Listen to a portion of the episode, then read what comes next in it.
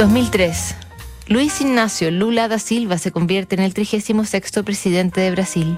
En La Haya se constituye el Tribunal Penal Internacional. Termina la era de vuelos comerciales y civiles supersónicos cuando el Concorde es retirado definitivamente de los aeropuertos. Se completa la secuencia del genoma humano. Ese año, en entrevista a 100 senadores, le pide a las autoridades estadounidenses que revelen su broma favorita. John McCain ha perdido ya su primera carrera presidencial y es por esos días senador por Arizona. Su respuesta fue encantadora y graciosa en partes iguales. 8 de mayo de 2003. Señor John Hargrave, gracias por contactarme para preguntarme por mi broma favorita para su proyecto. Le contesto encantado. Mi chiste preferido es el siguiente.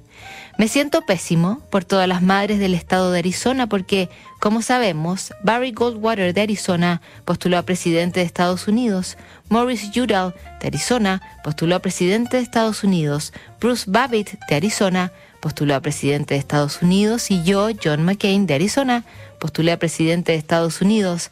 Arizona es probablemente el único estado de la nación donde las madres no pueden decirle más a sus hijos que cuando crezcan podrán ser presidente de Estados Unidos. Ha sido un placer saber de usted. No dude en contactarme en el futuro. En el futuro, John McCain volvería a ser candidato a la Casa Blanca en 2008 y volvería a perder. Su muerte en 2018 removió a la ciudadanía en general y al mundo político en particular, y las madres de Arizona siguen sin poder prometerle a sus hijos que serán presidentes de su país cuando sean grandes. La próxima semana revisamos más cartas aquí en Notables.